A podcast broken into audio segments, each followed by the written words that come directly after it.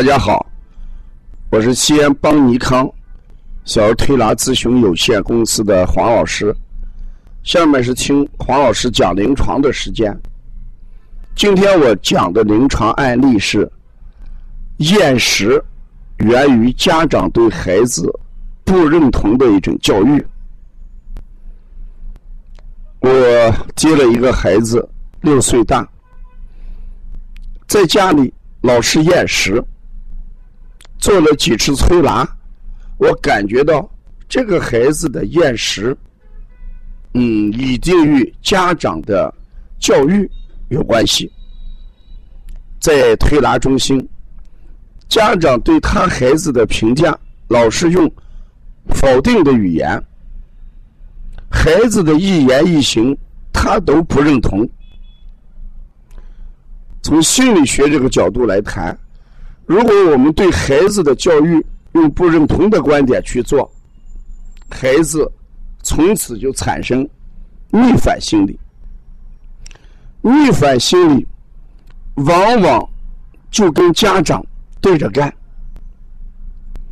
你让我吃，我不吃；你让我吃菜，我偏不吃菜；你让我吃正顿正餐。每天三顿饭，我不吃。你不让我吃零食，我偏要吃。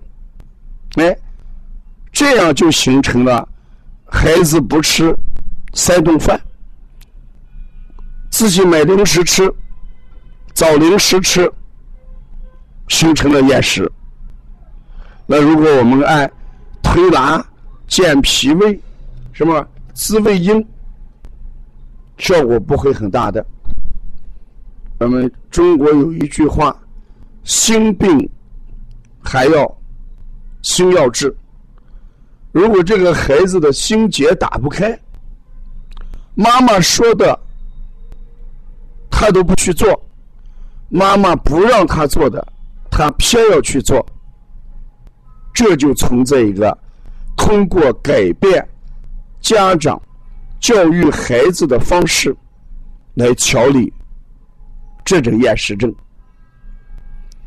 所以美美国有一位心理学家，他反复谈到，人的行为的产生一定与情境有很大的关系。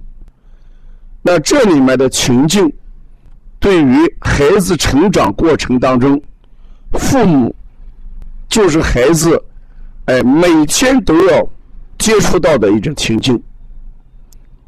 一个家长不用赞同的观点去肯定孩子，不用欣赏的观点去奖励孩子，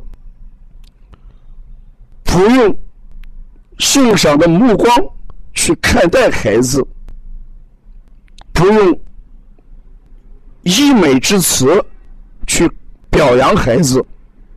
孩子久而久之就产生了逆反心理，所以我给家长讲：从今天开始，你先认同孩子的一点一滴，认同孩子的言行，你先去认可他，然后再赢得他对你的认可。这样一来，他认可了你的观点，你让他吃饭，啊，他就听你的话；你让他不吃零食，他也会听你的话。你尝试着改变自己，再来改变孩子。这个妈妈想了半天，觉得确有这么一回事儿，那就不妨试试吧。我说：“你从今天开始，就对孩子，呃，进行认同，进行肯定。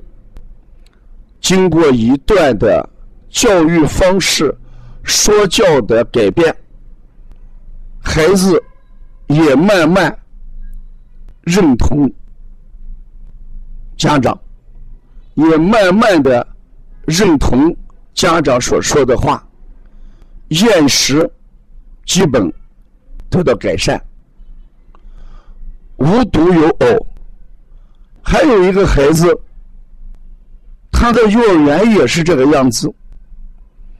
一三五不吃幼儿园的饭，二四六吃的很多。家长不理解，孩子也不讲出原因来。我说你不妨调查一下，一三五不吃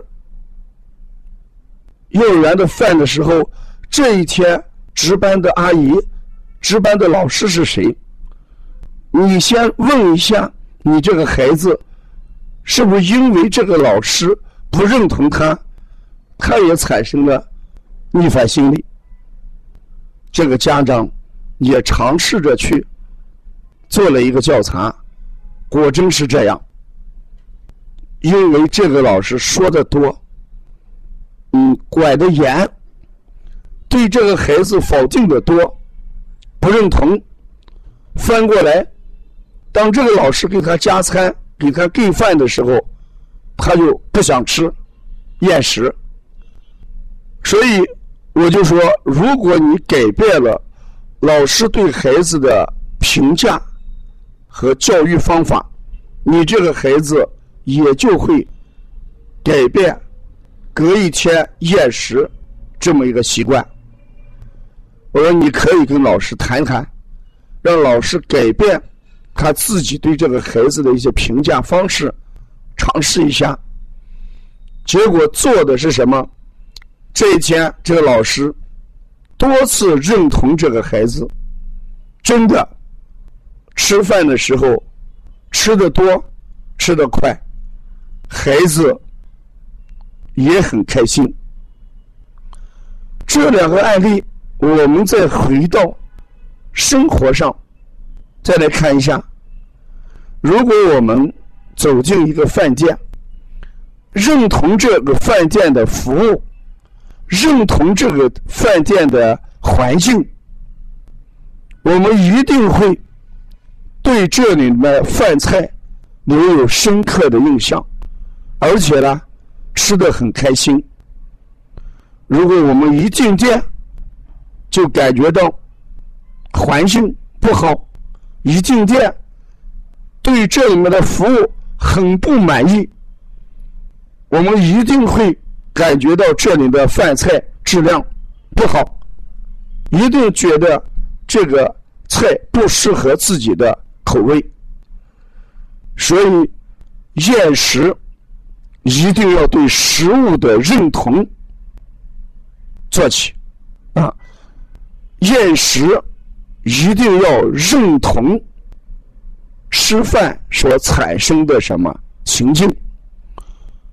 家长在调理厌食的时候，首先要让孩子得到充分的认同感，然后才会认同家长，认同饭菜。幼儿园的老师一定要让充分的理由。认同孩子，然后让孩子再认同自己，进一步再认同自己所提供的饭菜。如果要了解更多的一些文化资讯，你可以加王老师的微信：幺三五七幺九幺六四八九。谢谢大家。